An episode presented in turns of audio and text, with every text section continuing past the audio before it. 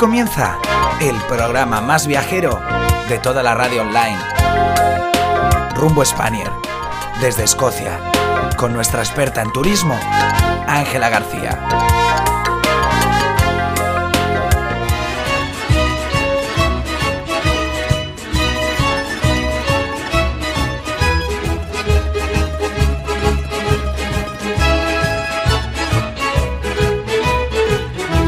Hola mis queridos Spaniards, bienvenidos a Rumbo Spaniard.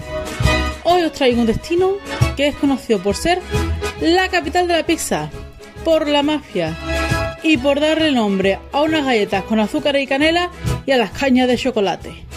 Hoy nos vamos a Nápoles. Así que prepara la ropa y el calzado más cómodo que tenga, un buen capuchino y empezamos. Deciros que Nápoles es la ciudad más poblada al sur de Italia, que cuenta con una población de aproximadamente unas 960.000 personas y además es la capital de la región de Campania. Eh, esta ciudad está ubicada bueno, entre dos áreas volcánicas, como es el Vesubio y los Campos Flagros. No podemos negar que bueno, ha habido muchísimas civilizaciones que han dejado su huella en dicha ciudad, en dicha área, como por ejemplo los griegos, los romanos, los bizantinos, los normandos, los franceses y los españoles. Tampoco podemos negar su gran riqueza histórica, cultural, gastronómica y artística, lo que hizo que se convirtiese el centro histórico en Patrimonio de la Humanidad en 1995. A pesar de ser una de las ciudades italianas con más encanto, tiene un gran problema y es el crimen organizado, el cual frena también el desarrollo económico y social. Además de todo esto, no podemos olvidar eh, el, tema de los terremotos, ¿no? de que la ciudad sufre bastantes episodios y bueno, la actividad volcánica está constantemente vigilada. A pesar de estos dos factores negativos, eh, bueno, yo considero que no son necesarios que nos impidan nuestra visita a Nápoles y decir que es una ciudad muy bonita, súper, súper, súper acogedora y que merece la pena que vayáis a verla. Y muchos me diréis, bueno Angelita, mucho zapatito cómodo, pero que se puede ver en Nápoles. Pues ya te digo que Nápoles te va a dejar con la boca abierta. Porque siempre hablamos, ay, Roma, Roma. Roma es precioso, innegable, pero yo te digo yo, que Nápoles te invita a que saborees el ruido, innegable. El folclore, la alegría de la gente, la gastronomía, sus colores, el tráfico, el caos. Es una ciudad que cuenta con muchísimo encanto. Además, cosa muy importante, no podemos obviar que Nápoles es la única ciudad del mundo que puede presumir de tener siete castillos dentro de su perímetro urbano. Eso es nada. Hay una famosa frase dedicada a la ciudad que dice Vedi Napoli e muori. Y eso quiere decir Ve Nápoles y muere. Aunque muchos no saben si bien es porque tras ver Nápoles ya te puedes morir tranquilo porque has visto todo lo bello o porque durante tu visita a la ciudad puedes, acabar atropellado por el, eh, por el caótico tráfico. Y os puedo asegurar que tenéis que ir con millones de ojos cuando vayáis a cruzar un paso de peatones porque yo no sé cuántas veces vi mi vida pasar en 10 segundos. Os lo prometo. Es muy bonito Nápoles, es una belleza. Pero a la hora de conducir, hijo de mi vida, por Dios, no estáis viendo el semáforo en rojo. Pues pararse, que tengo que pasar. Pues no. Así que por favor, cuando vayáis a Nápoles, ustedes mirad para la izquierda para la derecha más de 20 veces porque es que os puedo asegurar que veréis vuestra vida pasar en unos pocos segundos. Ve cogiendo papel y lápiz porque te voy a contar de todo para que no te pierdas nada en tu visita a Nápoles.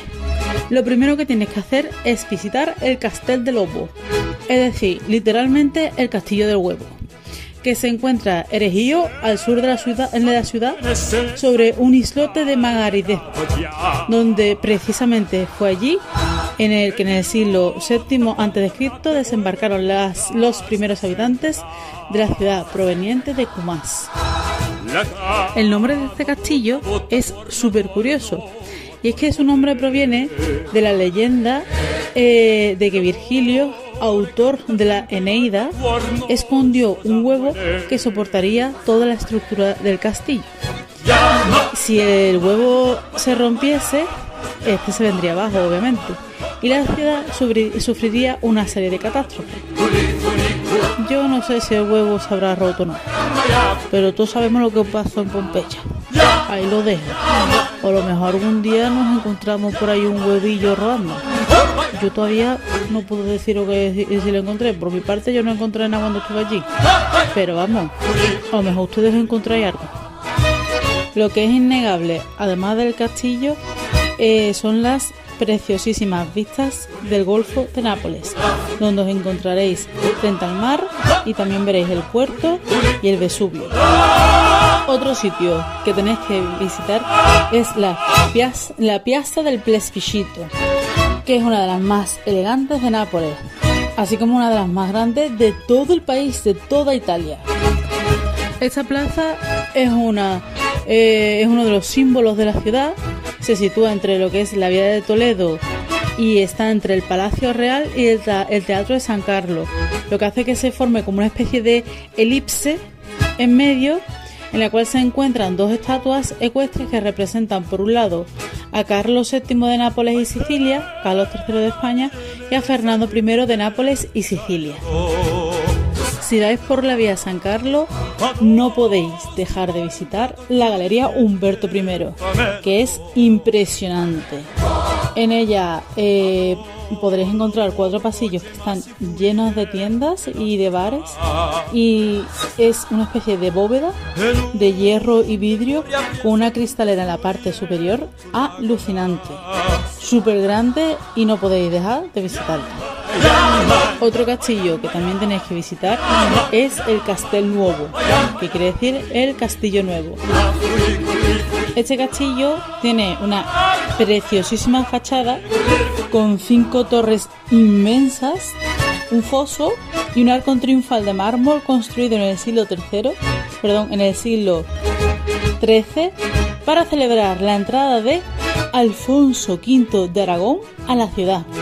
Y además de todo esto, deciros también que este edificio se construyó en tan solo tres años por orden de Carlos I de Anjou, rey de Nápoles, y, en que, y entre sus muros se hospedaron gente súper importante de la época como Petrarca o como Boccaccio, quien escribió el Decamerón en dicho edificio. Vamos, que es que entras allí y te queda cuajadito. Si sois como yo, que os gusta un shopping y de tienda y os queréis poner un poquillo los dientes largos, tenéis que visitar sin duda la Vía Toledo, que es una de las calles principales que precisamente os llevarán a la Piazza Dante y en la que se encuentran las tiendas de la marca más importante y de los principales diseñadores. Así que ya sabéis, si queréis comprar alguna cosita exclusiva o poner los dientecillos una, una mejita larga, ya sabéis dónde tenéis que estar. Un lugar que tenéis que ir sin falta, ese sin falta en mayúscula, porque es eh, el sitio en el que descubriréis la verdadera Nápoles y os dejará con la boca abierta es Espacanápolis, que literalmente quiere decir rompe Nápoles. Allí vais a poder disfrutar de tiendas con productos frescos y tradicionales, de palacetes, antiguas iglesias, restaurantes de comida casera y escenas pues propiamente de la vida cotidiana de Nápoles. Y también en esta zona encontraréis otros lugares importantes de la ciudad como es el Duomo o la vía San Gregorio Armeno. Que por cierto, si sois como mi tía, que os gusta más una Navidad y un portalito de Belén más que todas las cosas del mundo, tenéis que visitar precisamente esa vía, la vía San Gregorio Armeno, en la, entre los meses de noviembre y enero, porque en esta calle se pone pues un mercadillo en plan súper inmenso, súper largo, en, donde, en el cual venden cosillas de, de, portal de Belén y de Navidad. Así que es una oportunidad magnífica para que lo visitéis y también os llevéis un recuerdo un tanto diferente de la Navidad en Nápoles. Por supuestísimo, tenéis que visitar también la Catedral de Nápoles, el Duomo, que fue construida en el año 1313, eh, donde antes había un templo dedicado al dios Apolo. El edificio posee diferentes estilos arquitectónicos, como por ejemplo el gótico, el barroco y el neogótico, y en su interior tiene un gran número de obras de valor incalculable, como el baptisterio más grande de Occidente y varias capillas. Bajo mi punto de vista, mmm, yo me esperaba algo más. Yo es que soy mucho, por ejemplo, como la Catedral de León, un gótico ahí esplendoroso. Entonces, a diferencia de otros edificios que me llamaron mucho más la atención, como por ejemplo el Castillo del Huevo, pues este mm, estaba bien, pero mm, no me terminó de convencer mucho. De todas formas, eso no, no quita que a vosotros no os encante y que, oye, que tenéis que visitarlo, que para eso aquí lo estoy diciendo yo, en Rumbo España. Por supuestísimo, Museo Arqueológico Nacional de Nápoles tiene que estar en vuestra lista, porque a mí me encanta un museo arqueológico. Este museo se empezó a formar con piezas de mármol que provenían de la colección de la familia Farnesio, pero con el, descubrimiento de Pompeya, pues el museo fue creciendo con piezas de dicha zona arqueológica. Cuando yo fui, pues mm, fue un poco decepcionante, porque de todas las salas que tenía, nada más que tenía abiertas dos o tres. Entonces, pues hubo muchas cosas que, me perdí. Pero eso no quiere decir que cuando vosotros vayáis, pues no estén las salas abiertas. En mi caso, pues oye, me quedé con la cosilla de ver más cosas. Pero por lo que vi en general y demás, y por el librito que me compré, tiene cosas súper interesantes. Entre otras cosas, queridos Spanier, el gabinete secreto. Que no os voy a contar nada más porque el mismo nombre lo dice, pero vais a ver de todo y mucho más. Y del museo nos vamos al Palacio Real de Capodimonte, que fue construido por Carlos VII de Nápoles, y Sicilia precisamente para poder conservar la colección de arte que heredó de su madre Isabel Farnesio además de este palacio, eh, si os encanta andar en la naturaleza y demás, podéis encontrar lo que se conoce como el pulmón de la ciudad de Nápoles. Y es un inmensísimo e impresionante jardín que está ubicado justamente detrás del palacio. Además de este preciosísimo inmenso jardín, si os gustan las zonas verdes, también tenéis que visitar la Villa Comunale, que es un precioso parque que está junto al mar, lo que es al sur de la ciudad. Este parque pues cuenta con muchísimas estatuas y fuentes y también en él se, se ubica la estación zoológica Anton Dorn, que a su vez alberga el Acuario de Nápoles, que ojo, es el más antiguo del mundo y uno de los más famosos de toda Europa. Por último, tenéis que visitar la Piazza Dante, conocida antiguamente como el Mercatello, ah, porque albergaba pues una gran cantidad de puestos comerciales. El nombre por el que lo conocemos a día de hoy, Piazza Dante, se debe pues a la reconstrucción que sufrió en el siglo XVIII. Al principio se organizó, pues se planificó toda la obra y tal, ¿no? Toda la, plaza para colocar la estatua de Carlos III, la cual nunca se llegó a colocar finalmente. Entonces lo que se hizo fue que tras la unificación italiana se colocó una estatua de Dante Alighieri. Como recomendación añadida, eh, también podéis visitar la Nápoles subterránea que eh, si queréis visitarla y demás tenéis que hacer una reserva del tour. Os digo desde ya que yo que sufro, que sufro muchísima claustrofobia, no tuve ningún problema. Cuando visité esta parte subterránea me pareció bastante interesante. Eso sí, eso es mi caso, pero podéis encontrar que vosotros os agobiáis una mijita. Así que os lo dejo ahí como un extra por si os apetece y os pica un poquillo la curiosidad. Y me estaréis diciendo, Angelita, por Dios, ¿dónde está Pompeya, hija mía? ¿Dónde me la has metido? Pues siento deciros que eh, me temo lo peor, pero Pompeya necesita ir en otra entrada en otro programa en nuestro canal. Porque es que Pompeya se merece un buen programa. Porque es que si yo me pongo a hablar de Pompeya, os digo ya que mañana os espero con un cafelito por la mañana. Así que mm, en nuestros próximos episodios hablaremos de Pompeya porque Pompeya es alucinante. Vamos, vamos, que yo me quedé sin palabras cuando vi Pompeya, de la hermosura y de todo lo que yo vi. Y ojo, no pude verlo todo, ¿eh? Pero bueno, ya os contaré más adelante en nuestros próximos episodios. Ya os contaré. Eso sí, os tengo que decir que Pompeya es eh, una ciudad que fue muy famosa ¿no? pues por todo lo que ocurrió y tal, pero que mm, no es el único lugar arqueológico de la zona, sino que también podéis visitar Herculano, que se encuentra por la zona, y que existen también dos parques arqueológicos ubicados lo que es al sur de Nápoles.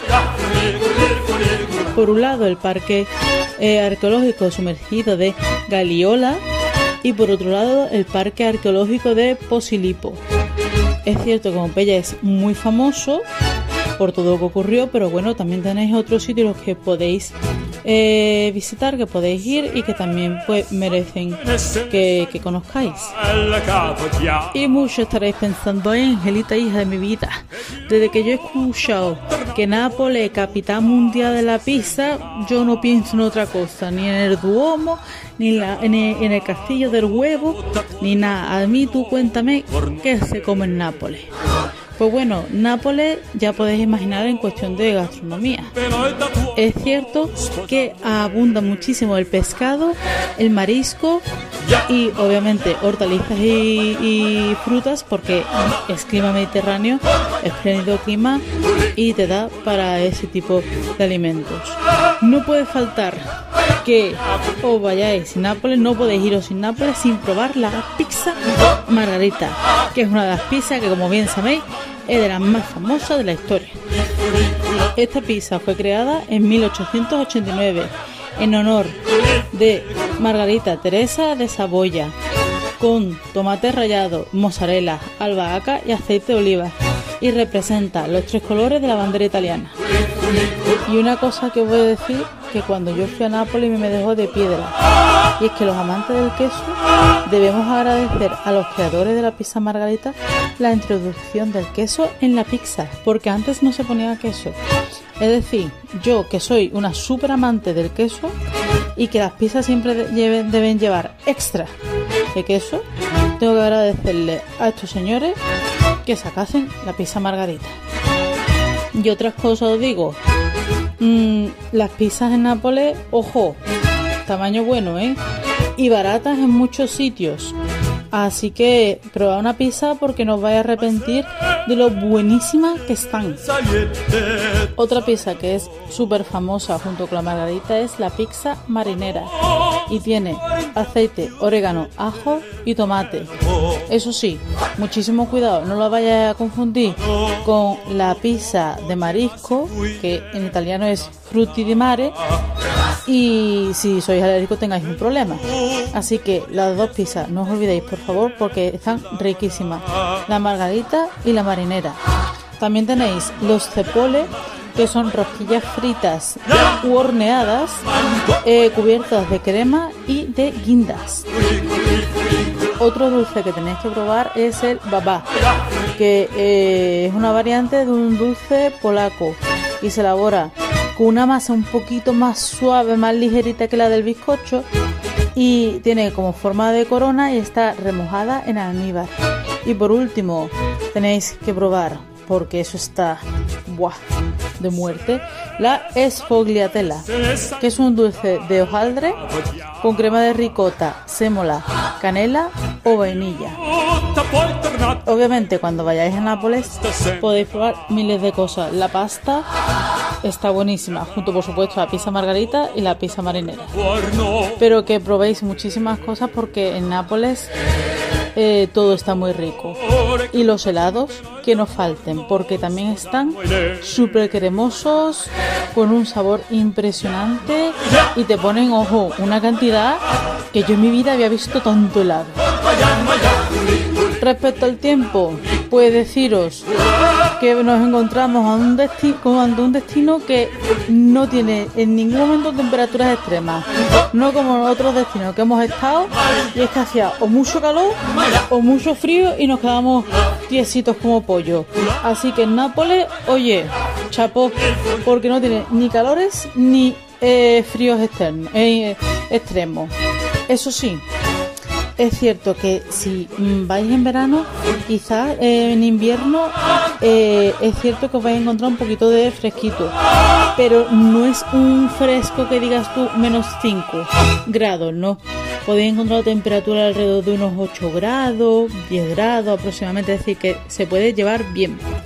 Pero si decidís ir en esa estación, en invierno, tenéis que meter sí o sí un buen chubasquero, porque llueve una barbaridad en esa época del año. Y con respecto a la ropa, eh, pues ropa ligerita.